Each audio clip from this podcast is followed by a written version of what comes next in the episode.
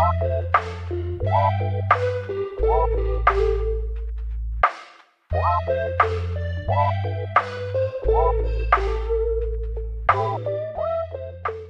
我们是一档关注整个消费生态链的对谈类播客。在本档播客中，我们不仅关注呈现在用户面前光鲜亮丽的品牌本身，我们更关注背后支撑品牌、未知品牌的生态链玩家，比如平台方、投资方、供应链、渠道商、代运营公司、品牌咨询公司等等。每一期呢，我们都会邀请一位消费生态链上的玩家来一起聊聊消费圈内事，也希望通过这档播客能结识更多消费圈内人。I wanna let you know my mind is made up and I wanna go. And I've been thinking about what to do. Been thinking about me, about being you. Hello，大家好，我是旺仔可可糖，我是立涛，欢迎收听消费圈内人。本期播客呢，我们请到了非常资深的前抖音品牌操盘手乔伊老师。乔伊老师呢，有多年品牌工作经验，在国际快消品牌做过管培生，他也创业做过母婴辅食项目。他操盘过的两个品牌呢的抖音自播都做到了行业第一。他投放过几千万的广告费用，他对抖音品牌自播和达人直播都有非常深入的洞察。那目前呢，乔伊老师在国内某大厂担任明星和名人超级头部账号运营。先请乔伊老师给我们打个招呼吧。呃哈喽，各位听众，大家好，很高兴受可可的邀请，今天来到消费圈内人和立涛可可一起录节目。今天非常荣幸能邀请到乔伊老师。呃，在上一期的播客里面，我们和庄明浩老师复盘新消费浪潮时，庄老师曾经提过，直播电商可能是过去几年的时间里面新消费投资背后最大的推手。而更早的播客呢，我们也跟舒阳老师讨论过抖音对于一些行业竞争格局的深远影响。在今天这个时代呢，可以说在抖音上做好直播电商，几乎是每个消费品牌要做大做强的必要条件。但实际上这条路并不好走，很多商家呢都踩过足够多的坑，也交过足够多的学费。所以今天我们邀请了乔伊老师来给我们分享关于做好抖音直播的秘诀，也希望听完播客的伙伴们都能从中收获到实操的经验。好的，那我们先请乔伊老师给大家介绍一下自己的经历好了。就比如说你大学以前是学什么的，然后你又是因为什么契机进入到直播电商这个行业？我是二零一五年毕业的，大学是在上海财经大学学的，本科专业是国际经济与贸易，但后来的工作基本上和这些也不怎么沾边。毕业之后的第一份工作呢，是进了一个五百强公司，叫金百利，当时是做 sales MT，就销售管培生，负责的是一些线下的客户。在二零二零年的时候开始接触电商，上手就是做抖音。二零二零年十月份进了一个母婴辅食品牌叫何洋洋，当时是做了三个月，把它做到了母婴辅食赛道的直播第一。算上打播的话，整个体量月销量大概一个月在七百万左右吧。离开何洋洋之后呢，有过一段创业经历。作为联合创始人，我们做了一个品牌也是母婴辅食，是从八月份开始正式上线销售，做到双十一的时候两半月吧，做到了双十一的 top 三。在离开创业那家公司之后，那就进了现在的大厂，然后开始作为一个明星超投运营。那乔伊老师，你做了这么多年的电商直播啊，有哪一些让你印象特别深刻的优秀案例吗？优秀案例的话，一个是大家耳熟能详的东方甄选吧，然后另外一个就是我这边操盘的比较深入的一个柴碧云，可以给大家展开讲一讲。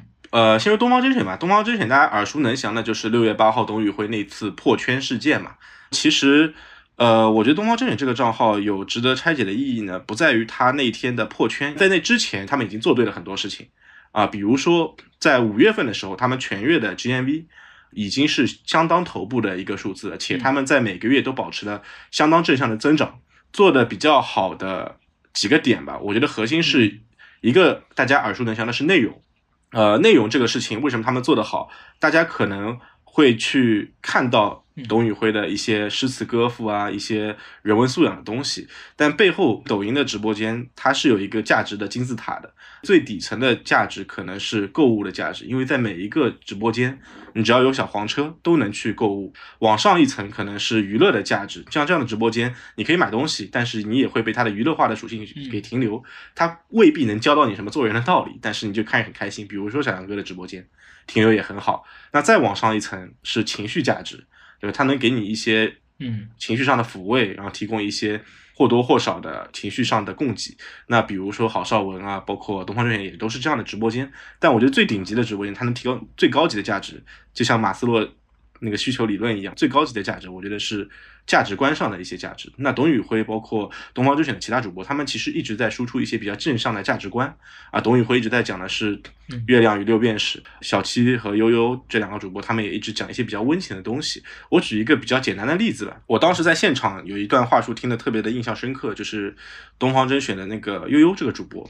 他讲了一个品是爱康国宾的体检套餐，因为你看其他的电商直播间去卖爱康国宾的体检套餐，你觉得他会怎么卖呢？大部分的直播间就会说，爱康国宾是个全国连锁，它可能我举个例子有一千家门店啊，当然我不知道具体数字，你在家门口就可以去做，平时你买的套餐只有一百零八项项目，今天你买的话，我们加送你一百项，一共两百零八项，市场价多少？今天九九九。赶紧去拍，这是一个比较标准的电商话术。但悠悠在讲这个品的时候，他用的话术我就印象特别深刻。他其实没有讲品本身的一些东西，他讲了一个故事。他就说，很多中老年人会得一个病叫阿兹海默症，就是老年痴呆嘛。就这个病其实得了之后，它是很难去医治的。但是如果发现的早，它是很容易被预防的，就可以保证你生活的正常的质量。但是老人遇到的问题是，他们没有这个体检意识。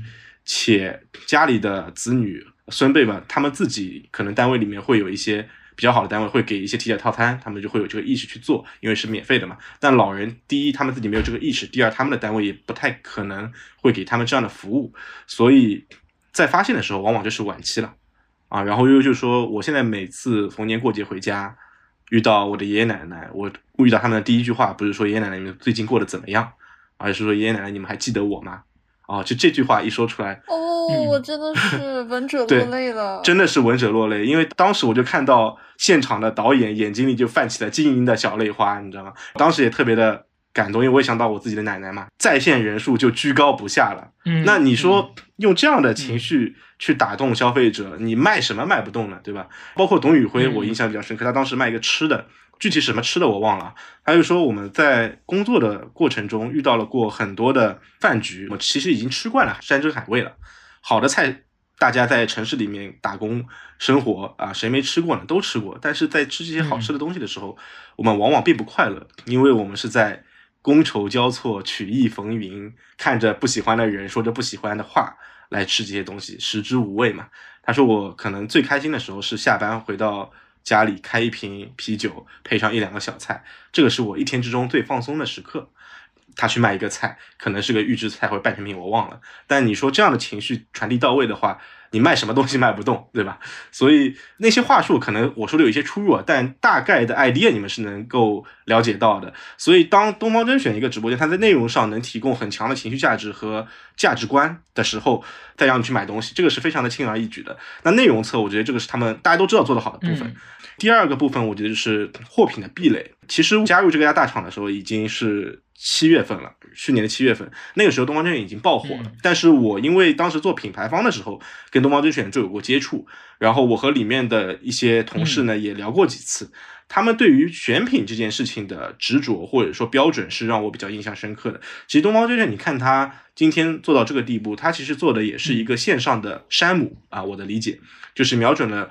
非常高客单，但是同时具有高性价比的产品，服务一些高经济人群或者对生活有一些追求的人群。但是在货品这一侧，他今天做的一个动作就是，他一开始就做了自己的自营品。做自营品的核心的点在哪里？就是我往往会用一句话去跟一些嗯，MCN 的老板也好，或者说企业的老板也好，就是你们做直播一定要想明白一个问题。就这个问题，我是经常问他们说。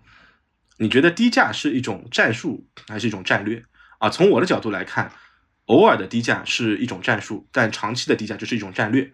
那这个战略用的比较典型的可能是沃尔玛，对吧？就是它的战略是 EDLP（Everyday Low Price），就每天都是最低价。那如果你在我这边买的比别人贵，那你可以退差价，我保证你在我这边至少买到最便宜的东西。那当他天天这么做，作为一个战略的话，你对这个渠道至少货品端是会有粘性的。因为以东方甄选为例，今天董宇辉很强，他的粉丝粘性很强。但是，对从我的角度来看，如果你今天的同样产品在别的直播间卖的，我说便宜百分之五，可能粉丝们还能买单。一旦比如说你要贵百分之十，就很快的会流失掉很多用户。反过来想，我们看当时李佳琦、薇娅、大狼狗、贾乃亮这些头部的账号起盘的时候，他们跟品牌方签的保价协议，你也可以理解为就是沃尔玛的这种 EDRP 的策略，低价战略，对他要确保，比如说三个月或者半年内啊，在我这边至少是全渠道的最低价啊，或者说相对低价，这样的话对消费者会产生粘性。但东方甄选他们的问题是，起盘的时候他们一天可能就十几二十万，那对于品牌方来说，我为什么要给一个这么小的体量的客户最低价格呢？你给李佳琦、薇娅是因为他们能帮你冲量，能给你做品牌的背书，但给东方甄选在当时他们爆火之前，以这样的体量是没必要的，或者说很难做到的。所以东方甄选他们很明智的就开始做自己的供应链。你的品我说不好价格，但我自己的品我总能把握价格吧。他们开发了一系列的所谓的爆品，因为我原来做食品出身嘛，我觉得这些产品的质量都非常好，包括工厂对吧，都是业内比较知名的工厂，但是比相同质量的产品卖的更便宜啊，或者同样价格的产品，他们质量比别人更好，同价质更优，同质。价更优，满足了这个的战略之后，它从内容和货品两端都有了相应的壁垒。那这个起势是非常快的。就今天我们看六月八号，董宇辉破圈了，这个固然是有一定的偶然性，因为董宇辉他破圈的时候卖那个牛排，对吧？送那个锅，这个话术他其实讲了不止一个月了。但是可能那一天他就状态特别好，或者那一天的观众们就特别配合，不知道。但因天时地利人和种种因因素影响之下，他破圈了。但这个事儿即使没有发生，你说它之前每个月都有特别高的增长，到六月份它会停止增长吗？我觉得也未必，对吧？所以我觉得东方甄选不管是从确定的部分还是偶然的部分都做得很好。第二个的话，柴碧云这个案例，因为我跟他们的团队沟通的也比较多嘛，他们在做这个账号的时候，从运营的角度来说，当时柴碧云的团队。主要他们自己在做，就是可能是他们的经纪人团队就上直接当直播操盘手了。然后呢，在运营的角度呢，未必像是有电商正规军那么的模块化，或者有那么多的 SOP。但是他们其实我觉得更符合一个做好生意的逻辑。因为往往我跟很多的朋友去聊天，或者他们跟我咨询一些关于抖音电商的问题，我会跟他们有一个比较靠谱的建议，就是当你的直播间发生了问题之后，你可以尝试着往直播间外去找找原因。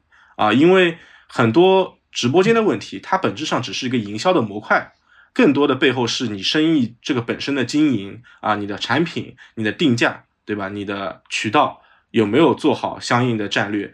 那在柴碧云这个角度，他们其实是一个比较线性的增长，在服饰这个领域，那他们这个案例我觉得也比较典型，因为它不是那种大促型的爆发，也没有什么特别破圈的事件，但它就是一步一个脚印，稳步的在往上走。在售前和售后两个角度做的非常扎实，因为我原来做消费品出身嘛，产品我们当时最关注一个是拉新，一个是复购嘛。在拉新这个角度，在抖音你做好内容、做好人设，其实往往不一定会特别的稀缺，尤其是当明星嘛，明星他毕竟是自带流量的群体，和素人和品牌自播还不一样，往往你要去关心的是复购。那在复购的角度，嗯，柴碧云。当时做的是服饰，服饰这个行业的退货率在整体大家应该有所耳闻，是非常非常高的。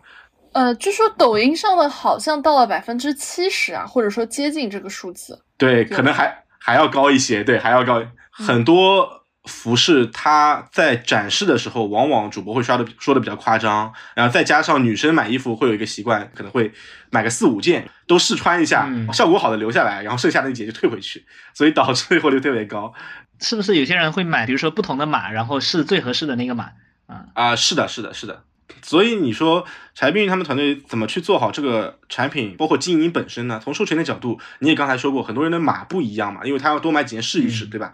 很多人退货的原因也是因为货不对版或者尺寸不对，尺码不对。那所有的衣服，他们柴碧云的团队在业内是出了名的选品严格。首先，产品的质量把关特别牢靠，然后另外一块的话，就是他们在产品的尺码上，他们自己也会上身去试嘛，试完之后会给一些反馈，让品牌方去。修改那个尺码推荐表，那在源头上售前就可能减少了一部分的退货率。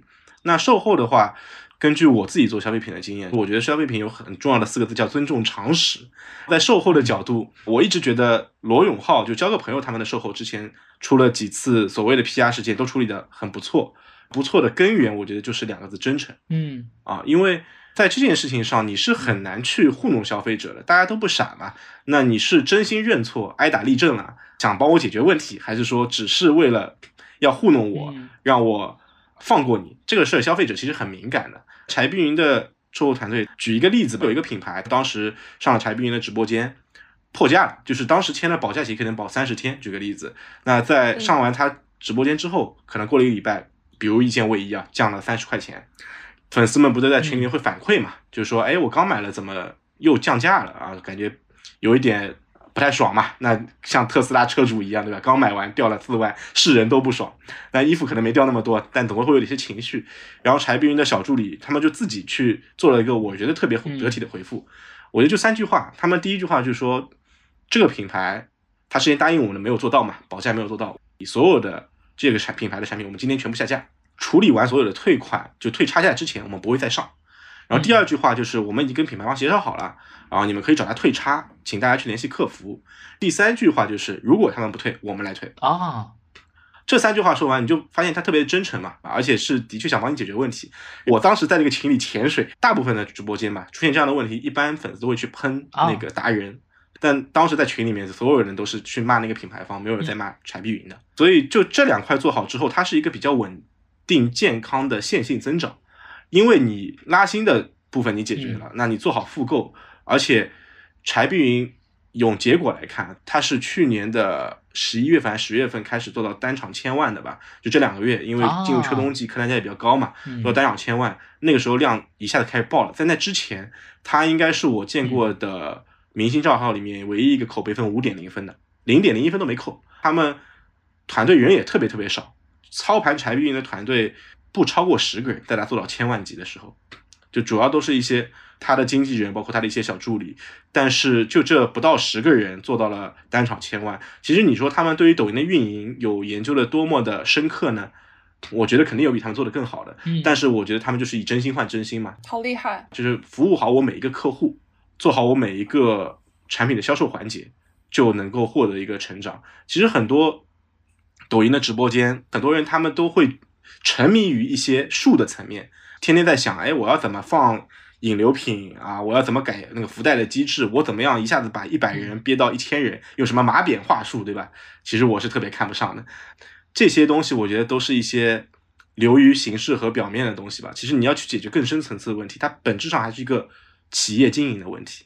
对，我觉得其实，呃，大家说直播电商也好，或者怎么样，那你本身大家就是做生意嘛，那你做生意这么。几千年来的本质大概就是一个是诚信，一个是就服务好你的每一个客户嘛。这其实也想请教一下乔伊老师，观察到啊，在抖音上这些直播做得好的品牌或者公司，他们往往是哪方面好？然后他们有什么共性吗？先说做得好，我觉得分为两块。我见到做得好的公司有短期做得好和长期做得好。先说短期做得好的公司，因为上次有一个朋友也问过我一个类似的问题啊，就反逻辑，他是问了一个问题叫。为什么好像抖音上成功的一些品牌自播间，往往都是一些新锐品牌，或者说起盘比较快的，然后大品牌，比如说宝洁、联合利华，很多这样的直播间，他们看好像反而还做的在线啊成交不如一些新锐品牌。短期好的直播间，我觉得最核心的就是你要适应抖音的电商的环境，因为它是一个信息流速特别快，包括生态环境以及它的某些规则迭代都非常快，那你要去顺应它的。快速迭代，你就要有一个特别灵活的组织架构，这个是非常重要的。就我说，很多直播间的问题为什么在直播间外解决，对吧？因为你直播间内只是最后冰山上浮出来的那一角，但你的组织架构是怎么样的，你的决策链路是怎么样的，往往能决定你在抖音上能不能快速的在竞争中获得短期的优势。很多小品牌和大品牌这个对比，我其实背后看到的是大组织和小组织嘛。那小组织它船小掉头快。很多决策，我在直播间里面一个可能 manager 的经理的角色就快速的拍板决定了。今天我觉得这个点击率下去了，我要改背景，那背景说换就换了。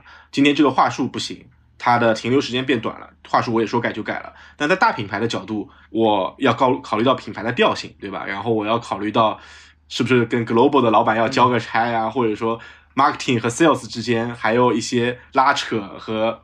抗争对吧？所以你最后的整个决策链路会拉得特别长。我今天我觉得这个点击率下去了，然后我说要换个背景，结果可能要找三个供应商来比价，对吧？比完之后过了两个月，直播间换了啊那个背景，然后换了之后反而已经也不适合当时的情况了。所以在短期内我就做得好了，就是你的快速决策能力非常重要，你的组织架构要适应这个抖音的生态。但是从长期的角度来说，往往反而大品牌可能他们虽然做的起盘慢，但往往会滚雪球更稳定。还是回到我们刚才说的，就是你要做好用户的体验，你要做好产品的稳定的复购。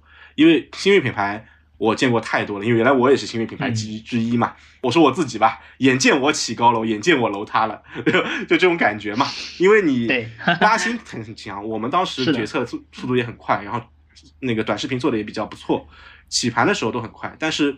可能第一个我操盘的 top one 和第二个操盘的 top one 还有区别，因为第二个其实我们的产品打磨的时间相对还是比较短的，那在复购率上就不如第一个品牌。那第一个品牌我们在起量的过程中，我三个月做到了类目第一，且我基本上没亏钱啊。到第三个月的时候我已经打正了啊，基本上不怎么亏钱了。然后到第二个品牌的话，其实我从头到尾都是在亏着做的，核心还是。你在拉新的时候，在抖音可能大概率是要放出一些投放的预算和费用嘛？那你核心要赚回你的成本，你就要靠二次、三次的复购。对，那你的产品是不是有足够时间的打磨？对，啊，是不是有足够多的消费者去验证？你是不是在这上面花心思了？你用多久去磨一个品？这个事情其实会决定你长期的收益。所以我们看大品牌，当时大家都在嘲笑他们做不好，结果人家用好的产品，慢慢的、慢慢的、稳步的，也逐渐的爬升了。所以从长期的角度，我觉得还是企业经营的逻辑，就你不能忽视科特勒的四 P 理论，对吗？就抖音它只是营销的一个特别强的媒介，但是你的产品、你的定价啊、你的渠道这三个部分，你如果做得好的话，往往营销只是锦上添花。乔毅老师，你讲这个故事，我真的是太有感触了，因为当时我们去看为什么完美日记起量那么快。我们就发现一个特别有意思的点，完美日记呢，它作为一家中国公司，它确实对中国的各种热点，然后消费者的这个偏好啊什么，它的反应要远远快于像欧莱雅啊这些大的海外的品牌，所以它在抓住那一波，它靠这种快速的反应、小快灵的这样应对，它确实吃到了一波很好的增长。甚至在那个时间点上，大家都会在想，在讨论说，哎，像这个传统的这些国际快消品牌，这些美妆公司啊，什么欧莱雅，它是不是要落后于时代了？因为他们好像被完美日记完全就是在电商这个市场上面打的，好像人家在那边快速增长，而你这边大盘动都不动。那实际上过了这么多年，大家看下来，这个老师傅还是老师傅，因为他们的渠道啊、产品啊、营销啊等等品牌啊这些东西都非常稳固。而可能当年靠这种这个快速的响应、快速的这个推新品，就这样的这个策略起来一波的这样的品牌呢，大家反而看到它今年陷入到很大的困境。这里我正好补充一句啊，就是我一直觉得我很相信一句话，就是流量它不是还魂丹，它只是放大器。是的，是的，是的。就当你有一个好的经营模型的时候，它会让你起楼起得更快；但如果你有一个坏的经营模型的时候，它一定会让你死得更快。嗯。然后我举一个例子，当时有很多朋友，然后有一个踩着另外一个的头起来了，然后我很多朋友就问我，哎，他们打法上什么区别？为什么当时同时都起得很快？为什么一个人能活下来，另外一个人就要裁员、要砍预算、要快死了？我当时就说，你吃过这两个品牌的东西吗？就你如果吃过，你就不会问我这个问题。就很简单，就一个好吃，一个很难吃。我觉得这个是最根本的东西。你不要搞那些花里胡哨的战略和数据分析。你做食品的，你做的东西都不好吃。凭什么人家会让你起来呢？为什么会有复购呢？对啊，就是你要尊重常识嘛。就我听一些做餐饮的朋友来说，他们就是就是一群特别尊重常识的人。就是你新鲜的东西一定比不新鲜的好吃。你草莓七分熟的草莓就是要比五分熟的草莓好吃。那这些都是客观规律。你忽略了这些东西去做生意，那你不死谁死呢？所以其实总结下来就是，我们更应该关注里面的道，而不是流于表面那些流量的数。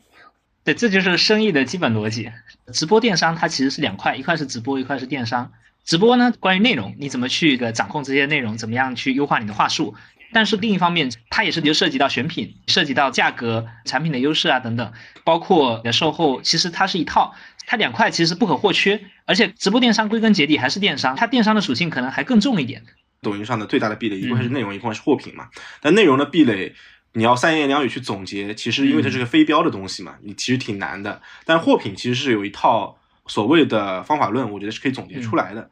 我觉得前四个点就是一些风投的朋友经常会看的，就是如果我们去看一个赛道或者看一个产品是不是一个好的产品，或者是不是好一个好的赛道，它会从几个维度嘛。第一个是这个赛道的体量，然后增速、趋势。第三个呢就是它的竞争垄断度啊，这个赛道是蓝海还是红海。第四个是它的。呃卖点的差异化，是不是能够有选择你而不选择领导品牌的理由啊？这四个是所有的 VC 的朋友都会去看的嘛。但在抖音这个渠道，我自己会再看两个很重要的东西。第一个，我觉得是卖点的可视化，因为抖音的内容传输媒介主要是短视频和直播，它都是视听语言。那视听语言可视化就非常的重要。比如说有一个类目在抖音上就比较难做，碳酸饮料，因为这个东西它很难做可视化嘛，因为都是气泡水加这个加几个颜色，你说这好喝啊？对，我也只能听听。但比如说食品相对好做的原因，因为它色香味嘛，色排在第一位。我要表现一个素食好吃，我可以放很多的葱花，很多的。什么浓油赤酱，对吧？然后看上去很有食欲。如果一个产品它本身有可视化的属性，就很容易跑出来。比如说，我们经常会刷到一些短视频，比较离谱的那种展现方式，对吧？比如说牙齿一刷就变白啦，然后下水道的清洁剂，你们肯定刷到过嘛？就是往那个啊，我还刷到过那种一把雨伞，然后有十六个妙用，反正十六种用法，然后那个印象深刻。然后还有一个就很经典的就是一个做。吸收甲醛的，就是它做可视化妙就妙在它，比如说吸收甲醛前是这个颜色，然后吸收完之后它就会换个颜色，让你直观的感受到，OK，它好像是吸收完我这个房间里的甲醛了。可视化是非常重要的，因为它去会决定你的短视频能不能做好，直播间的展现能不能做好，也会决定你在抖音上容不容易放量。第六个点的话，其实就是毛利，毛利结构这个事儿，呃，你不可否认的是。抖音很多的细分类目，它的 ROI 其实是有一个合理的区间范围的，嗯，就是每一个细分类目都会有一个合理区间范围，因为如果没有这个范围的话，理论上来说，抖音上只会剩一种广告，就是游戏广告，因为它的 ROI 是一点一就可以往死里跑嘛，我没有成本嘛，它肯定会每个细分类目设置一个比较合理区间的 ROI。那当你的 ROI 区间是在这个行业里面大家都是类似的情况下，你的毛利空间比别人更高，你就可以花更多的钱去投流，在快速的抢占市场里面获得。占先之机嘛，然后另外一块的话，你的毛利结构会决定你在抖音上你能进入哪些渠道。就比如说东方甄选，我觉得他们在做一件事就可以获得很高的增长，就是他们只要去进入其他的一些渠道，比如说，如果能进贾乃亮的直播间，能进大狼狗的直播间，是不是就会产生更多的 GMV？甚至他可以进线下，对吧？进沃尔玛、进家乐福，但是他目前还没有，因为我知道他们卖同样的。好的东西价格比别人更便宜嘛？那我推测就是他们的毛利空间可能不够。比如说，假设它的毛利空间只有百分之三十，那你要进线下的超超，你没有百分之五十以上的毛利进不去嘛？包括进其他达人直播间也是类似的。在毛利空间足够高的情况下，你可以进自播，你可以进达人的分销，嗯啊，你可以进超头直播间，都行。那当你毛利结构不够好的情况下，你可能动战术上的动作就非常的局限了。对，所以我见到做得好的品牌，可能就是这六个点里面都有一些比较突出的呃优势。当然，你六个点都全占呢，也不太现实，对吧？但是往往有一些比较核心的点，比如说可视化，比如说它的毛利空间特别高，嗯，这种在某些长板特别长的情况下，它往往能够更容易跑出来。理解理解，哎，因为大多数品牌啊都想在抖音做电商直播，但是呢，大多数品牌都做不好。这里面其实我们看到很多的做抖音直播电商啊，他们踩过的坑。那乔伊老师，我也好奇啊，你能不能分享一下你踩过哪些坑啊？完全可以，这个都是血泪史，而且我觉得这个可能是这这集播客最有价值的部分。OK，期待期待。我自己很喜欢问别人的问题，也是你踩过哪些坑，对吧？因为我发现大家在讲自己的成就的时候，往往会一些艺术加工，对吧？吹吹牛逼。但是讲坑的时候，全都是实打实的血泪。坑的话，我能讲很多，我觉得分享几个比较典型的吧。第一个坑。就作为每一个品牌方，他们在做抖音自播的时候，往往都会有一个想法，就是去找很多家的 DP 去做赛马。品牌方老喜欢干这个事儿了，但我觉得这个事儿是非常非常坑的。如果你是大品牌啊，那当我没说，你可以这么搞，对吧？如果你是一个可口可乐这样，你随便赛马也应该赛马。但是如果你是个零到一或者一到十的品牌，我强烈的建议你别这么做，因为如果你是个新锐品牌去做这样的一件事情，你最后的结局有且只有一个，就是你被 DP 反向赛马了。解释一下什么叫反向赛嘛？就是你以为你找了四五家 DP 啊，他们都会尽心竭力的帮你做，然后你找一个 ROI 最好的、配合最默契的、落地效果最强的，把它作为你的主力供应商，其他的可能再继续赛马。人家想的是，哎，今天要赛我马是吧？那我就基础服务费我是旱涝保收的嘛，我给你一个尾部的团队，我管你做的好做不好呢，反正我手上有十几个品牌，那你能跑得出来算你走运，跑不出来我就服务我那些现金流的品牌，对吧？你觉得这个？可能性大，还是说他真的掏掏一个顶级的团队帮你一个新锐品牌从零到一做种草、做收割，你觉得哪个可能性更大呢？答案是很明显的。这个好像就是你抱着一种想要养鱼的心态，结果发现你才是别人鱼塘里的鱼。没错，而且很核心的一个原因就是生意嘛，肯定要共赢，对吧？因为大家都有利润可图，才会用心去做这件事情。那我举个很直观的例子，比如你今天这个品牌可能在抖音上自播往死里做，你一个月能做个一千万，那你觉得是一家 DP 吃掉你这一千万的份额，他会用心给你做，还是四家 DP 每个人吃掉二百五十万的份额给你用心做呢？嗯，对吗？对。那它的规模效应是在哪里体现的呢？就是在头部的客户去体现的。那你本来可以成为一个 DP 的头部客户，他要用最好的团队、最好的直播间、最好的设备帮你做，但你选择我不，我要找四家，我要赛马。那你不是送钱嘛？这个时候往往是双输了。就第一批他也不是真的想宰你，但是人家也是一个正常的企业经营，对吧？我就觉得，我为什么要跟其他三家 DP 拼死拼拼活去拼竞价，还要卷卷天卷地，然后做出来可能只有三分之一、四分之一的量，那我何不找一个跟我深度合作、找我独家合作的品牌呢？我觉得这个是第一大天坑，因为很多人我劝也劝不动，很多老板就问我，我会很。殚精竭虑、呕心泣血的跟他们讲这个故事，但是他们都觉得我一定是那个天选之子，我还是要赛马。最后我反正没见过哪个赛出来的，就没有什么好结果。然后第二个呢，就是在坑这个角度啊，我觉得很多老板他算账算的不是很明白。抖音吧，尤其在自播这个块儿，因为我可能这块之前从零到一，包括自己搭过团队、招过主播，自己也干过那个投手，心得体会更更深切一点啊。我会多讲一些自播的部分。很多老板呢，他舍得每个月在抖音上，比如我做一千万的生意，我投个三百到五百万的费用，然后 ROI 可能三到二，他能舍得投这个钱。但他的直播间，哎，你一看绿幕一块，淘宝一百块钱一块绿布，然后呢，他的整个点击穿透就不超过百分之五，就所有的画面点击率很低。这个时候呢，你跟他说，哎，你可以去装修一下你的那个直播间啊，你花个二三十万。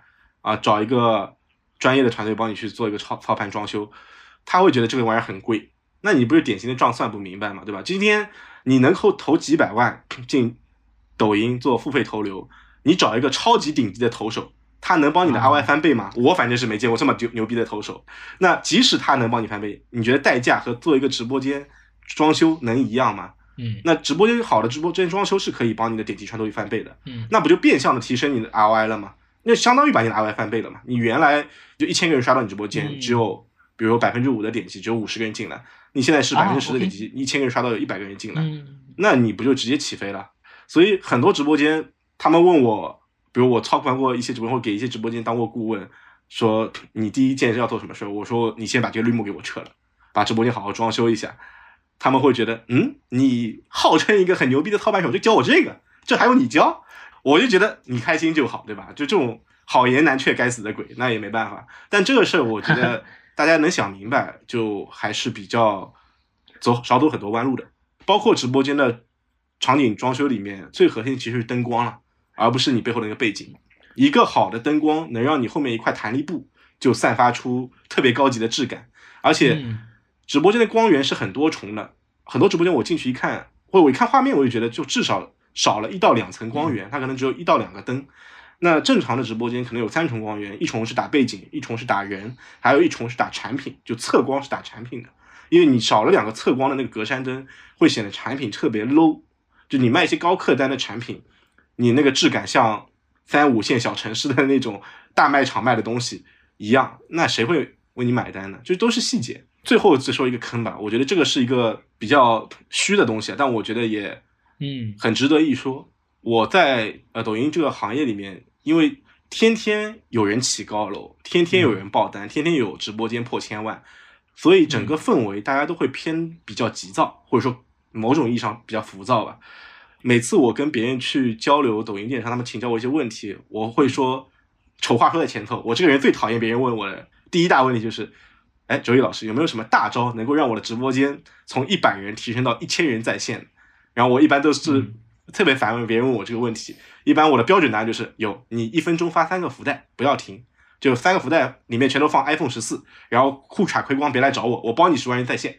然后他们一般就觉得，嗯，好吧，但是我我的意思是说，直播间它不是做好一件大事，而是做好无数件小事儿嘛。这个其实小马宋老师说的，他说营销不是做好一件大事儿，而是做好无数件事儿。我特别认同这个理念。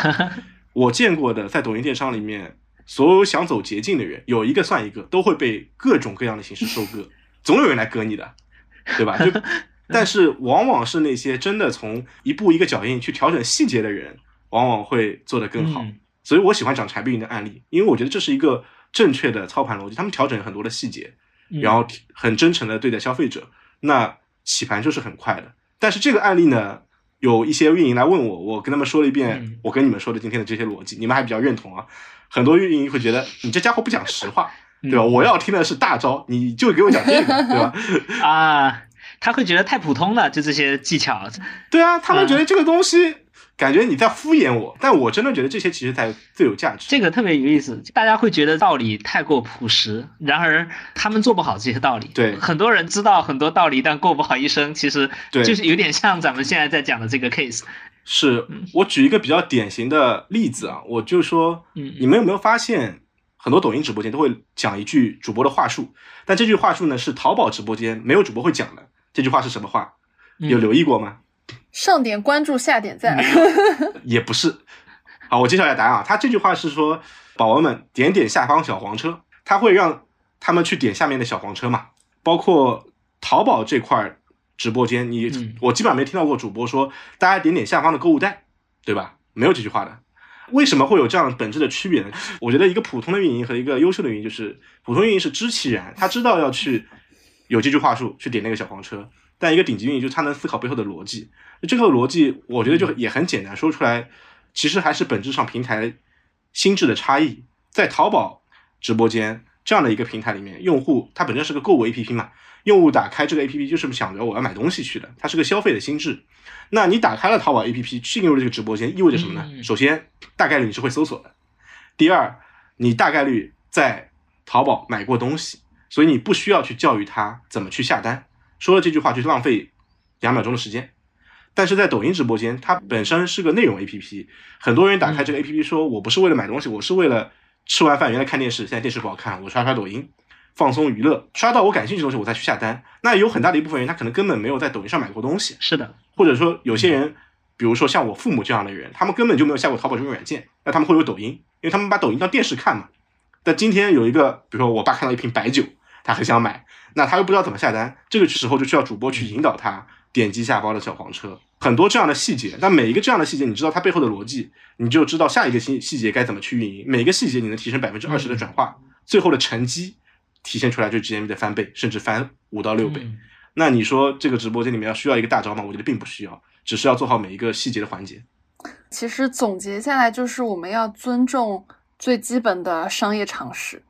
对，嗯就是不要在一个快速变化的场景里面，把过多的精力投入到一些想一步登天的东西上面去。嗯，就是我们在一堆混沌的当中，其实要找到一个一直不变的东西。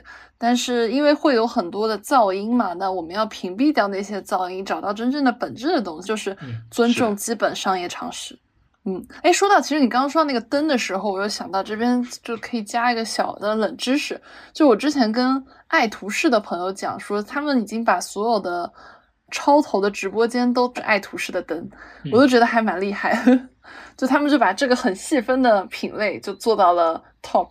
所以其实哦刚刚听了乔老师讲了那么多自己踩过的坑嘛，那我也其实挺想知道一下，就是你作为从业者的身份那么久，你有看到别人踩过什么样的坑，可不可以分享一下？第一个其实最大的坑，我刚刚已经提到，很多品牌卡的坑就是我说的，很想走捷径，很想一步登天，想憋一个大招，这种就往往会有人来迎合你。就当你的需求过于的不切实际的时候，就只有骗子才能满足你了。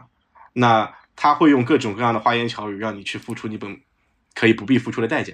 我觉得这个是我见过更多的品牌方，虽然我自己没踩过，但是我觉得很多人是这样子的。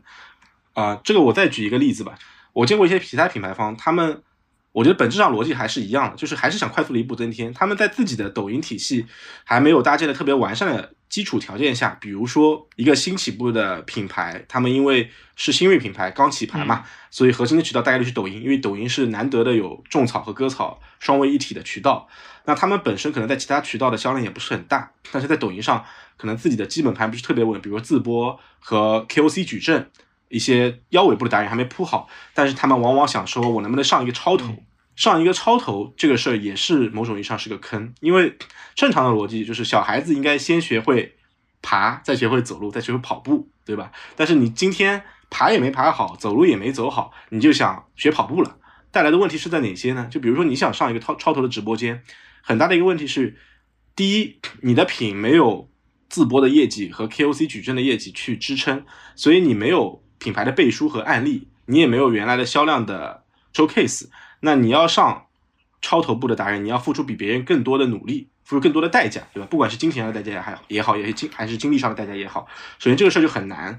那即使很难，这块硬骨头你啃下来了，真的上了，能不能卖好也是一个很大的问号。如果作为一个新锐品牌上了超头直播间，你大概率是会备很多货的，因为大家都想。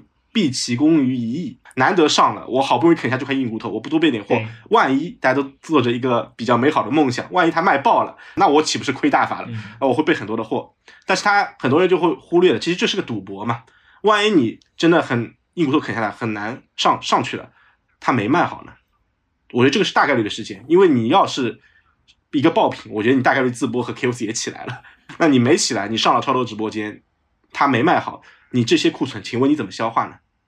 你其他的渠道都没起来，你最后就变成了我只能破价清仓库存，去私域里卖，去分销商品渠道卖，对品牌是一个特别大的损伤，而且是一个特别短期的行为，这个有点饮鸩止渴的意思。这其实就有点像你刚刚说的，就是流量它就是放大器。是的，是的，就我觉得还是要做好一个承接的漏斗，然后你再去用这个盆子去接水，会好很多。哎，李涛，你在抖音上下过单吗？我下的不多，其实我觉得今年抖音电商好像还是有红利的，因为我下午跟雨涵打电话，他说最近他们聊了很多品牌，量都起得特别快，而且 ROI 都还不错。焦毅老师，你刚才提到想入局抖音的品牌方，他上来找了 DP 做赛马，你觉得这个事情不靠谱？其实我记得你之前在极客上也分享过，想入局抖音品牌方呢，如果觉得自己做不好抖音，他想找一个靠谱的服务商，也就是 DP 合作也不靠谱，你能解释一下为什么吗？新锐品牌，我一般建议你可以找 DP，但你不要上来自己没干过就马上找 DP。就我觉得你至少自己要试试水，因为几个核心的点吧。我觉得第一个就是，首先如果你找一个 DP 合作，DP 是一个特别有经验的团队，那我建议大品牌会更合适一点，因为 DP 本质它主要的服务是提供自播嘛。那在自播这个场景里面，我理解下来更多是流量的承接和转化。承接和转化的前提是你得有流量，对吗？如果你是一个新锐品牌，大概率你是品牌力不够强，不自带流量。那不自带流量情况下，它承接什么呢？它就算直播间做的再好，主播的话术再牛逼，但你要希望一个素人主播帮你去用你的一个不知名品牌拉动流量，这个事儿是非常难的。如果有这个能力的话，他为什么不自己做一个品牌呢？确实。这个是我觉得核心的一个点，然后第二个的话，因为抖音刚才说过了，是一个信息流速特别快的地方。那你如果在做自播的情况下，你核心是要去磨内容，因为你自己的品牌直播间里面直播场域很难直接拉人，因为你是素人主播，然后你是个素人品牌，那你要去拉动流量，大概率是要靠短视频的。那短视频是一个比较好的种草的媒介，并且可以帮你往直播间里面导流。短视频这个事情你要做好，你觉得核心的点在哪里呢？我至少觉得有以下几个点。首先，你要有一个比较好的品牌故事，你要有一个比较好的产品，产品是要有差异化的，且最好有可视化的卖点。然后你要讲明白你的产品比领导品牌优势在哪里，为什么能让他买你的品牌不买别人的品牌？为什么能让他现在买？为什么能让他在你的直播间买？这些问题都是很复杂的，或者说需要去精细化的打磨的。那意味着你有两个信息上的沟通。一个是信息的沟通频率，还有一个是信息的沟通深度。比如说，我去看一个短视频，我会看的特别细，我会看它每一个画面的点击率，然后每一秒的点击率，前三秒的完播率、点击率和转粉率都会去看。那这些东西特别多的细节，然后你有特别频繁的沟通。如果你和 DP 去合作的话，这些事儿你要指望 DP 帮你做，首先他们不一定特别了解你的品牌，所以你要去事无巨细的去教他们，那这个沟通的成本是很高的啊，对于沟通的要求是很高的。那为什么不让一个内部的团队去快速的迭代这些东西呢？还有一个就是新锐品牌如果上手去找 DP，因为你自己没有实操过的经验嘛，大概率就是 DP 说什么就是什么，你也没法反驳嘛。然后你自己没有判断的能力，我觉得这个是最核心的，因为你也不知道什么是好的，什么是不好的，然后你也没踩过坑。当他做的好的时候是没问题，但当一个 DP 你上来就找一个 DP 合作，他做的不好，你其实一头雾水的，呃，也不一定是被忽悠，就是有可能是你产品的确不行，也有可能是 DP 不行，但你不知道，你没法判断，因为你也不知道其他 DP 是怎么样的，啊，你也不知道自己做能不能做得更好，没有参照系。然后 DP 们永永远不会说自己不好嘛。那么他他们只会说你的品不行，对吧？然后你的卖点不行，这个时候，请问你如何做判断呢？这是一头雾水嘛？所以你只有自己亲身下场过，调试过，做过细节，你大概率才能对 DP 提出一些建议。所以当时我自己做的时候，呃，我觉得比较合理，就是你有一个自己做的直播间，然后你可以外部再找一个 DP 帮你扩一个矩阵，你以自己直播间打磨出一个 MVP，让另外一个直播间可能换一套系列的产品，让 DP 帮你去复制。包括传输给他们一些你们已经跑通的 SOP 方法论，这个我觉得是快速复制用的。除非你是一个自带流量的品牌，对吧？你是蒙牛、伊利、可口可乐，那你当我没说，你这个品牌只要一开播肯定有流量，那 DP 承接好就行了。原来是这个样子。那作为比如说，如果我是个品牌，然后我想要自建一个团队去做直播电商的话，你会建议我们这样的品牌去做好什么准备呢？第一个最核心的底层逻辑啊，就是。这个操盘手，嗯，最好要做好天天见老法师的准备。业内有成功案例的一些人，你要天天去跟他们聊天，嗯啊，因为这个行业变化特别快，你自己去摸索的话，其实成本是比较高的嘛。那最好其实是看一些成功的案例，最好是找到成功案例的成功操盘手，啊，跟他们去做一些交流和沟通，学习一下他他们的方法论。因为我当时从一个电商的门外汉，对吧？然后快速的。把类目做到第一，其实也是在我开始做之前，拜访了很多业内比较知名的操盘手，跟他们聊了很多，大概有一些避坑指南，对吧？然后有一些基本成熟的方法论，这个时候你再去做，可能心里会有底一些。这个我觉得是一个底层的框架，你要吸收足够多的信息。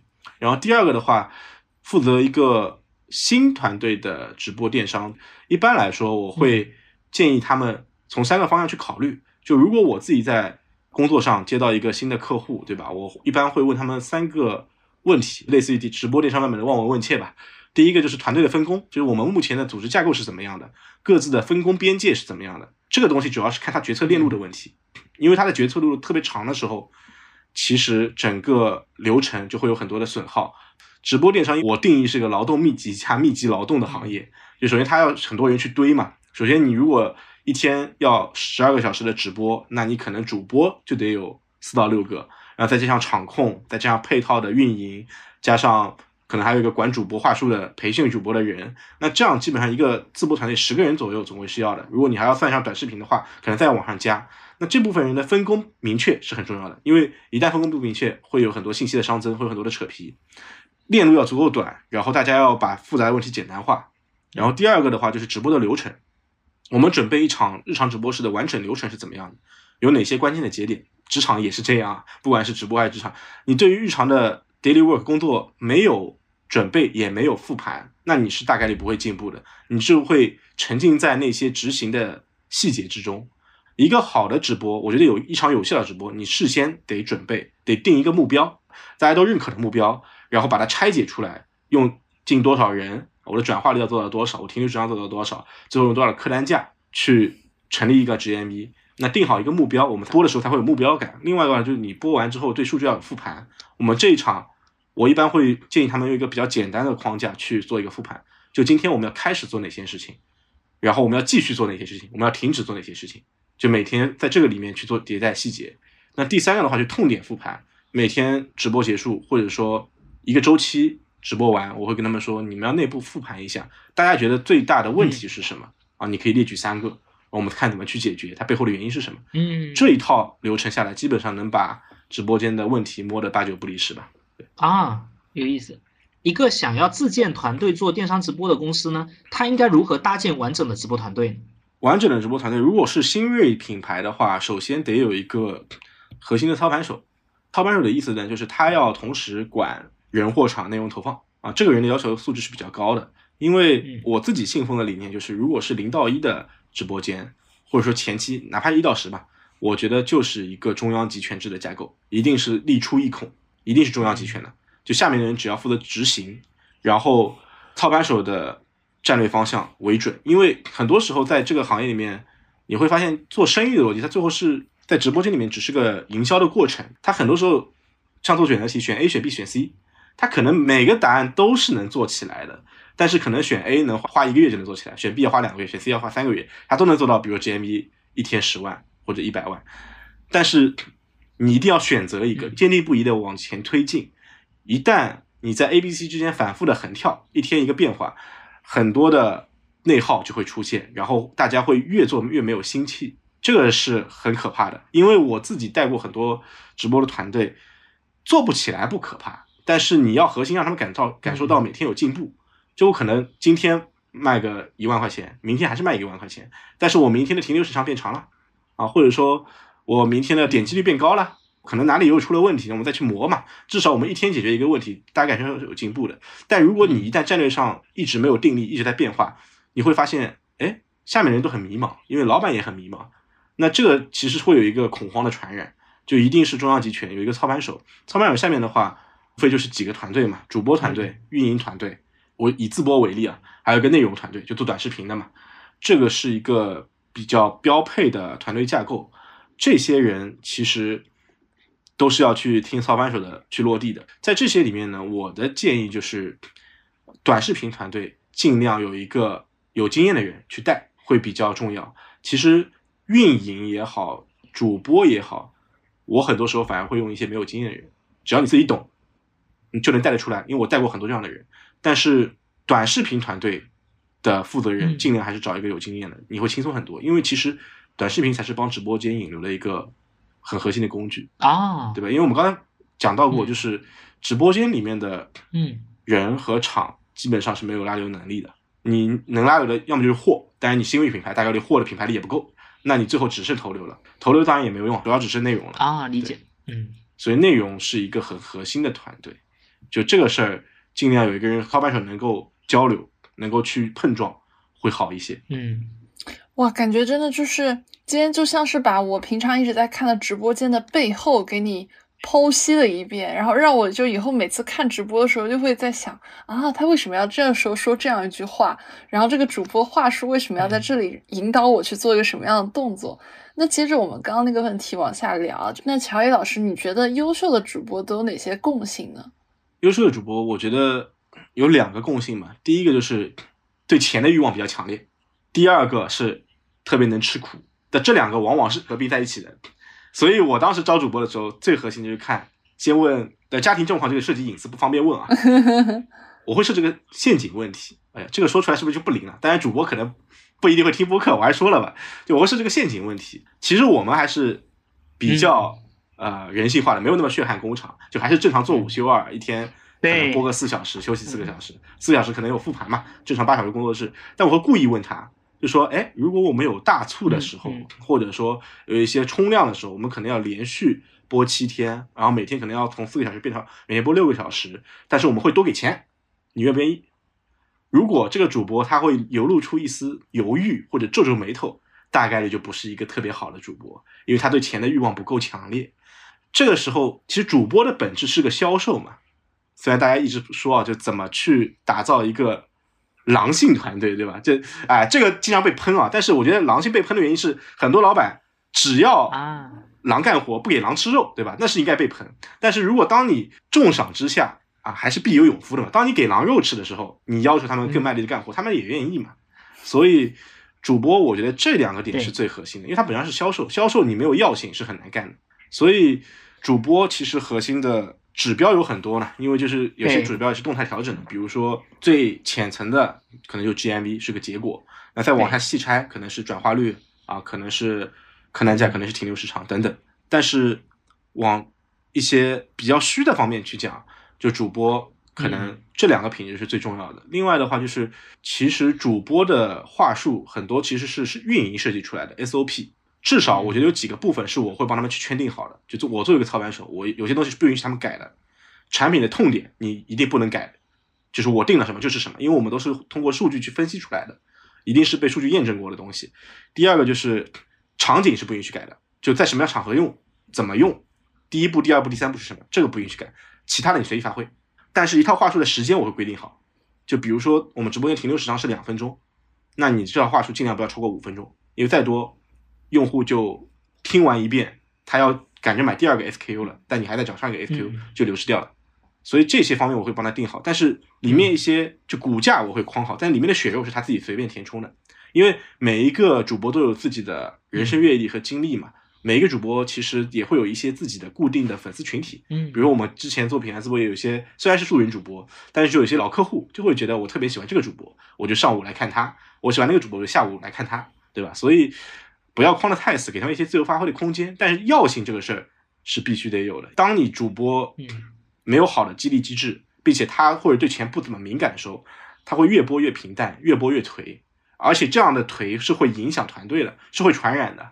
所以，一个好的销售团队，就是你要给到足够好的奖奖励机制，选足够要的人，然后有一个比较好的竞争架构。其实，就是这个对于我们来说，就跟选一个好的销售是一个逻辑。对，然后我特别信奉，呃，应该这句话是李想说的吧？李想说了一句话。就最好的团建，就是打胜仗。我特别同意这句话，尤其是在一个抖音电商这个渠道，它是经常会有一些起点产生。就当我每个细节调整到位，我经历过好几次这样的时刻，就是突然我改动了最后的那一个点，比如把客单价最后再降低了十块钱，或者说我把这个背景今天一换，点击率提升两个点，它就从一天十万变到了一天一百万。我经历过好多次这样的时刻，它是会有起点来临的。当起点来临的时候，你有一群特别有要的团队，他们会像打了鸡血一样往前冲，这样的感觉是很爽的。然后你这个团队就变成了一支战无不胜的铁军，有意思，有意思。哎，我记得焦瑞老师，你之前还在极客上说过，看一个主播有一个核心指标是看用户怎么喷他，原因是什么呢？对 我有一个特别优秀的主播嘛，他原来是在线下卖海尔电冰箱的，因为我那个时候办公室在那个商场嘛。我就中午吃饭的时候，经常会挖一些 我觉得特别牛逼的什么餐饮的服务员，或者说线下的销售，因为这样的人，他只要是个好的销售，往往是能够成为一个主播的。而且你把他挖来当主播，他的忠诚度会特别高，因为他在线下当销售来当主播，往往薪资就翻倍了，提成也翻倍了，所以他特别特别卖力。当时我们有个销冠，就是原来海尔电器卖那个电冰箱的，卖白色家电的。当时我看他直播间播的时候，就股价我们给他，但血肉都他自己填充，但他就会别的主播是坐着播。他自己不要板凳，他就站起来播，站起来播之后，整整个气场就全开了。他能站四个小时，感觉就是像 在台上闪着光的那种感觉。然后他只要一上，我们 R Y 就是二或者二点五，别的主播可能就是一点八啊，一点七。当时我就看他播的时候，很多用户会在下面评论，就说：“哎，这个东西怎么这么贵？”两个关键，一个是贵，一个是拖，对吧？或者要么就拖，要么就卖。就是你怎么那么贵，或者说你卖的怎么那么拖，怎么那么慢？就老是没库存，怎么老是不上链接？那我觉得这两个，我觉得也是一个核心的看主播能力的一个指标。因为出现这两个字，比如用户骂你贵或者骂你拖，大概率是个好主播。为什么？因为这说明主播成功引起了用户的兴趣，让他要买之而后快，只是因为价格的原因或者库存的原因而求之不得。但是如果是一个平庸的主播，真正不感兴趣的用户，他只会有一个动作，就是划走，他根本不会给你多逼逼的。嗯。你这样让我回想起了我之前在抖音无数个划走或者点进去的，的确是这个道理。咱们可能要可以考虑一下站着做播客。开玩笑，开玩笑。我们以后站着录。教育老师，主播们的话术是怎么搞出来的呢？要做好这个话术的话，里面会有什么诀窍吗？其实话术这个事儿是一个特别复杂的工程，因为它是无数个 A/B test 的结果。比如说，为什么我刚才说痛点和场景是不允许他们去改的？因为一般痛点和场景都是我们磨了无数次磨出来的。就我会去扒主播的所有话术，然后我会让他们每个主播在同一个时间段，比如用两套话术去试。当你讲到这个点的时候，他的直播曲线是怎么变化的？讲到那个场景的时候，他的在线人数和 GMV 的曲线怎么变化的？这个其实是里面。怎么说呢？是慢工出细活的一个功夫，是个水磨功夫。这个事儿你要调整很多的细节。当你把各种细节都调整好了，而且可能是几百家之长，因为有一些卖点和场景是你能通过数据去验证的，但有一些是可能用户也没发现的。比如说你扒评论词，对吧？你去扒用户的一些反馈，这个是可能能通过大数据去给你一些比较好的卖点。但有一些卖点就是可能今天我听某个主播，他可能自己额外加了一个细节。比如可能是场景，可能是使用方法，可能他自己在直播间面头面前试吃了一下，试吃的方法很特别等等，这些东西其实是主播们自己跑出来的。那你要去不断的收集啊这些好的案例，然后把这些东临西找的东西拼凑在一个话术里面，用一条线把它串起来。这个事儿其实，在播客里面，我觉得三言两语很难讲得清楚。但是这个事情就是现场有神灵，要到现场去盯着调。这个是复盘的核心的意义。今天一些比较平庸的运营，我见过很多的复盘，我说也不是一个有效的复盘，因为他说不出我说的那些，比如你今天要停止说哪些话，你一定要继续说哪些话，明天要开始说哪些话，他不知道，他只能知道今天，哎，点击率低了，然后客单价低了，我们要提点击率，提客单价，都是一些大而空洞、正确无意义的废话。但是好的运营就是能说出来，今天你卖这条裤子的时候，你讲到它的这个绣花。用户的点击率就上来了，或者用户的在线停留就变长了。那个，比如说你卖一个柠檬，你说他在泡茶的时候，用户突然转化很多，或者说你卖一个眼膜啊，它可能有痛点，比如说我举个例子，什么眼袋、黑眼圈、眼纹，对吧？他可能讲到黑眼圈的时候，哎，突然用户评论变多了。那这个东西你不在现场，你怎么磨得出来呢？所以这个是反复的打磨。如果说有一个框架的话，就是。场景和卖点最重要，然后呢，时长一定要控制好。时长是根据你的嗯在线停留去调整的，然因为你的在线停留，比如特别短，你搞一个特别长的话术也没意义。如果你的停留时间比较长，那你过品也不要太快，因为你的用户能够听你做完更深度的种草，可以卖出更高，比如更高的客单价、更大的货主、更好的机制或者更高净值人群适合的品，所以。有一些细节在里面吧，我觉得都是细节。对，嗯嗯，哎，我觉得如果是听这期的听友朋友们是做这一块的，然后想要跟我们来讨论一下，比如说抖音直播的细节等等，也可以点击屏幕就播放界面下方的 i 进入到 show notes 界面，加我的微信，然后我会把大家拉进群。当然，我们群里呢，因为我们是主打的一个是叫消费圈内人的行业交流群，所以如果您不是这个消费行业的从业者呢，也是可以等。您之后从事这个行业的，我再拉你进来。但是我们目前呢，还是会做一个小小的筛选。那这也就是打一个小小的社群广告。那我们继续，欢迎大家加入到群里面，跟我们一起来探讨关于消费相关的各种知识、各种方法论。我们的各期的嘉宾也都在群里面。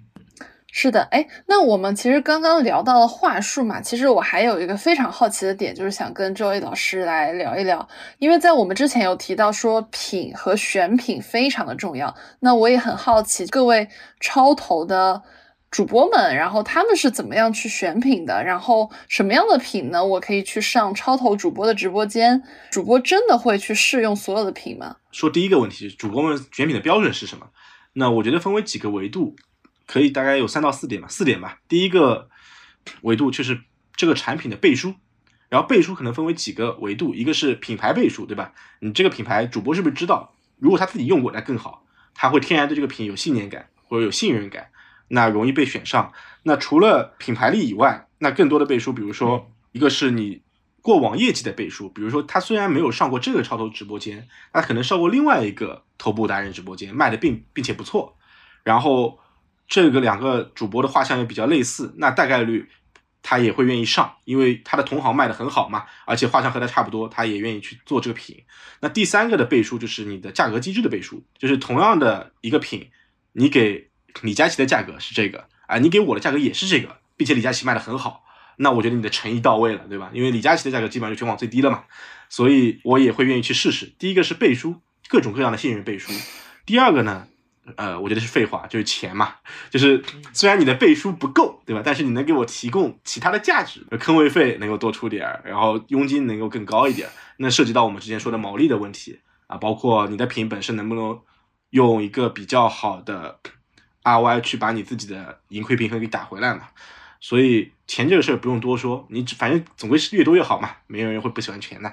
那第三个的话，其实就是对于达人来说，他去选一个品，除了刚才说的背书和金钱，他也会去考虑这个品是不是契合他的本身的用户人群和画像，或者说契合他的一个奖品的能力。比如说有些主播，他就喜欢比如朴素的衣服，对吧？然后你这个品牌正好是做一些。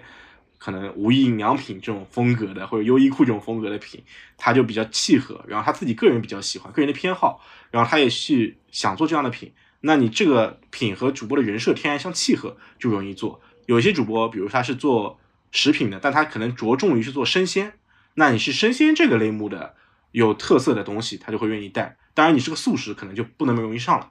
那第四个点，我觉得就是商务 BD 能力，还是需要一定的。细节运营的，因为品牌方跟超图主播去链接，你基本上不太可能去链接到他本人的嘛。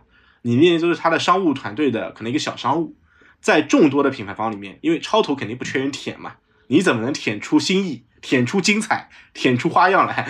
那是你的核心竞争力之一。比如说我之前在极客上有分享过，就有些商务发给我的，他们也会找我帮忙去对上上品，对吧？有时候关系比较好，我也就帮忙递一递这样的品，他们。往往发给我的一段简介就是说，哎，你好，我是某某品牌的商务，然后今天我有这样的一个品，它在某某达人直播间卖的还不错，然后在类目可能排在 top，然后你看有没有机会上我们的直播间，这是一个比较标准的话术。然后下面可能一般会附两个文件啊，一个是它的品牌介绍，一个是它的 Excel 里面的所有的 SKU 的机制表格，这是一个比较典型的场景。那我觉得这是一个相对来说是合格的商务了，因为我见过很多很离谱的商务。他连最基础的介绍都讲不清楚，他的品上过哪些达人直播间，有过什么样的 showcase，有过什么样的数据，一概没有。对，然后机制表呢也是特别简陋的一个，一看就感觉像实习生做的那种 Excel 表格，然后 PPT 呢就丑的，你懂的嘛，就是像上上世纪的那种产物。那这种我也见过，这么离谱的。哎，说白了，好像也不少，哎，我不能说是少数了，对，也有。但是我觉得刚才说的那些，就是比较标准的及格线的商务会发这些。但如果我来做这个事儿的话，嗯，其实我之前做品牌会做的细致的多，因为首先你发的那个话术，是不是带商务的名字，就决定 你的转化率会差百分之三十。假如说今天，哎，科科，对吧，是一个商务，呃，我说，嗨，我是周易，今天我有个什么品牌，我要上你直播间，能不能行？大概率啊，这个消息给人的感觉就是你是复制粘贴的。或者是群发的，你连名字都没叫嘛？但如果今天说，哎嗨，K 科老师，对吧？我久仰已久，然后今天终于见到本人了，至少把你名字打上去，你知道我是手打的，至少这句话是手打的，对吧？嗯，表现出了基本的诚意，那这个时候人家回复你的概率就多了百分之二十。第二个点就是，你在做那些销售沟通话术的时候，你有没有真的了解达人他们想要什么东西？比如刚才说，嗯，你比其他的品，你能提供。什么样的差异化的优势？比如佣金是更多吗？哎，坑位会更多，或者都一样的情况下，你的品比竞品好在哪儿呢？对，或者你有没有做过功课？比如说 A 明星的直播间上过一个你的竞品，他卖的很好，所以你去找他了。那你就说，哎，上次我看你老师在那个品牌卖的很好，我们的品牌和他是一个类目的，但是我们的品比他有一二三四五六七八点优势。这个时候人家回复你概率就大得多了，因为他们已经卖爆过一次了。那你只要说明你比他们更好，他为什么不选你呢？对吧？那这个更好可能是多方面的，我就刚刚说的那些维度，要么产品更好，要么钱更多，要么倍数更好，等等等等。那第三个维度就是 Excel 也有很大的学问，就很多人发给我的 Excel 一打开，我靠，五六十行。你知道明明星超多的商务一天要接多少个品牌方吗？就我了解，至少是二十个以上。那一天收到二十个 Excel 表格，每个都一两百行，这他哪有心思看呀？所以做人切记就是不要贪得无厌。你也要自己做一个筛选，就我们肯定有一些主要的爆品，或者说比较适合这个达人的品，你筛选不要超过三个，就留三条机制标成粗体，对吧？然后发给他，人家筛选起来也轻松啊。最好如果是我的话，我就只会发一个，除非他开口问我要第二个，我再赶紧给他第二个。一个的话，人家是就没得选，就你给他看什么就是什么，他是会快速的反应回回复你，他看起来也轻松。你看这些都是细节嘛。没有什么大事儿。天呐，周一老师在线教我做商务，太绝了！站在客户的角度帮他想想明白他想了解的一切事情，然后在他开口之前帮他做到。对，就是我们有一次吃饭，就是我和袁秀还有大柱三个人在那边吃饭，然后一边吃饭一边吹牛逼，然后我们三个人都觉得自己是挺好的销售。我们三个人的性格好像都不太一样，然后跟人打交道的方式也不太一样。但我们三个有共通点，就是为了达到一个目的，可以在合法和道德的范围内用尽一切的手段。我觉得这个是一个好的销售他应该有的基本素养。是的，是的，就是看你足不足够想要这件事情。你说这些事儿，我今天说出来啊，大家好像觉得啊有一些细节在里面。但你说这你认真想能想不到吗？我觉得是个人都能想到，只是你有没有花心思。嗯，就好的销售他就是会无所不用其极的去搞定一个人。对，当时我们举了个例子，就是我最初是做线下 KA 的嘛，然后我当时在线下 KA 对接的是易买得，还有什么世纪联华的采购，基本上都是我我爸爸妈妈那种年纪了，跟他们聊不到一块去，对吧？要提供什么真的真材实料的价值呢？我们又很抠，又给不出来，对吧？然后。公对公上，我们是大品牌嘛，其实条件也不一定比别人更好。那我只能提供情绪价值，给他们本人提供不不了情绪价值，我最后就无所不用其极。我想我的优势在哪里？你们年纪和我爸妈差不多，哎，你们有孩子，你们有孩子，你们就要给孩子请家教。我英语好，我给你们免费当家教，然后我就下班之后去给他们孩子教英语，免费给你上两节英文课。你这个坑位得给我了吧，对吧？那他们也不好意思嘛。天哪！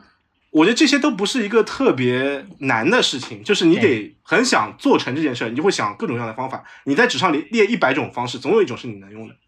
哇，你这个太绝了，太绝了！我觉得我们这期节目也太值了吧，就是又教你做直播电商，又教你做销售，还教你做商务，太绝了，就三合一了，真的是，就每一个。入行的人必听，我觉得。所以这里也是给所有想要上超级头部主播的直播间的这些品牌一个很重要的提醒，就是要么你是个大品牌，要么你钱给足够到位，要么你就是有这样那样的这个品牌上的特点，否则的话呢，或者就是哪怕你都具备了这些要素呢，咱们的销售，咱们的这个跟商务的沟通，还是应该要想尽一切的办法去给对方一个不能拒绝的理由。这个其实是最最最关键的，呃，我们要站在对方的角度换位思考，去想他需要什么。那我最后请教一个问题啊，因为咱们也聊了特别多，咱们也聊了各种坑啊，聊了各种这个成功的经验。乔伊老师，你觉得还有什么特别重要的细节是值得大家去注意的吗？嗯，如果一定要再讲的话，我觉得就是对于货品吧，我觉得就两个指标是我最看重的，一个是转化率，一个是 LTV。呃，就说人话一个。就转化率的话不用多讲，就是观看到成交的转化率。LTV 的话就是这个用户核心他一生能为你付出多少次的购买，然后买多少东西嘛。在这个过程中，其实你要去关注的一个是产品它本身在直播间怎么去吸引他进行第一次付费。呃，第二个你要注意的就是，嗯，它的 LTV 怎么被你拉长呢？就是他为什么会买更多次，或者说在你这边买更多、更高客单价？其实。和你的给用户带来的预期和交付的价值是息息相关的。因为当时我自己总结的就是，你看一个用户他是不是会跟朋友推荐你你的产品，或者说会不会买你第二次，其实是一个公式决定，就是他的产品给他带来的价值。这个价值可能是多方面的，有产品本身带来的实用价值，有可能情绪价值，有等等社交价值等等这些价值的总和减去给他的心理预期，这个差值。它一定得是正的啊，否则如果这个差值是负的，他的预期很高，然后你交付的产品一般般，你最后就很容易没有复购，损失一个长久的用户。那这个价值差值越大，他越愿意跟朋友去推荐你，越愿意去给你进行复购的行为。对，其实很多的餐饮品牌，我觉得他们就是会在揽客的时候，很多事情是不跟你说的，但你进到店里面会发现，哇，远远超出我的预期。比如说。我吃一个二十块钱客单价的快餐，他会告诉你，哎，里面送你免费的小食妙脆角，然后送你免费的什么什么小番茄，或者说一些免费的水果，对吧？这些都是拉高用户价值的那个体验嘛。然后，但是他又往往不在宣传时告诉你，然后你会觉得，哎，这个超出我的预期，我会进行一次复购。在直播电商也是一样的，你虽然要把你的产品的卖点和场景讲透，但是不要去把你八十分的产品吹到一百二十分。当你吹到一百二十分的时候，你面临的就是会失去复购。你就是个八十分的产品，你讲到八十分就可以了，或者你讲到七十分，能够促使用户成交，但是你要给他留有一定的想象空间。当他收到货的时候，哎，我预期是七十分，你最后八十分，我就会跟我的朋友去推荐。嗯，但是你一个八十分的产品，你吹到一百二十分，我买了第一次，我再也不会买第二次了。是的，是的，细节已经刚刚讲的已经口吐白沫了。对，我觉得就三送大家三句话吧，我就总结一下啊。第一句话我觉得最核心，也是引用了小马宋老师的话，就直播不是做好一件大事，而是做好无数件小事啊。这件事牢记在心中，能帮你避很多很多的坑。我觉得至少省个一百万不是问题。然后第二个事儿，直播间内的很多问题，其实可以在直播间外去解决，或者应该在直播间外去解决。当你的直播间内主播不给力啦，运营没有劲头啦，你是不是要看看你的组织架构？是不是要看看你的分钱模式？嗯，是不是看你团队的分工有没有问题？啊，这个往外去找原因，或者说往管理者本身去找原因。对，第三句话的话，其实就是在前期啊，零到一的过程中，力出一孔啊，要比面面俱到要快得多，把你最好的优势给放大，而不要想着在前期把你每个短板都去拉长，这样是特别低效的一个事情。这期真的应该付费，这期真的太干货了，就感觉是听完能帮大家省几百万的那种抖音直播入门必听。是的，是的，是的。说实话，因为今天基本上你是一个商家，你想要做好电商这个生意。你不在抖音上做直播，等于错过了一个非常非常重要的一个渠道。这其实是一个特别特别关键的兵家必争之地。但是确实，我们也看到很多的品牌，它其实做起来是没有感觉的，或者说它需要踩非常非常多的坑，才能找到一条可行的一条道路。而在这里面呢，其实教育老师，我知道你也经常给大家上课嘛，然后可能会有一些这样的咨询的一些东西。所以今天呢，就是我觉得教育老师是给大家提供了既有高维的视角，也有非常细节的这样指导方案的这样的方法论，我觉得这个特别好。大家也可以按着教委老师的这些建议，去一个一个比照自己平时的操作，呃，平时的这个运营的一些细节，看一下自己哪一些还没做到，哪一些还有优化的空间。对，我想可能会对大家非常有帮助。是的，希望这期内容能给大家带来帮助。如果你觉得这期内容对你有帮助的话，欢迎给我们点赞、评论，然后关注我们消费圈内人。然后我们之后会出更多对从事消费这个行业大家有帮助的内容。然后，如果你想要加入我们的消费圈内人官方社群的话，你可以点击播放界面屏幕下方的 i，进入到 show note 界面，然后找到我的微信，然后我会把你拉进去哦。好的，那我们今天节目就到这里吧。谢谢周易老师，谢谢周易老师，谢谢各位听众的收听，谢谢大家。希望大家能在抖音上赚到钱哦！赚到钱了，不要忘了评论区来感谢一下周易老师。对，好的，好，祝各位发财。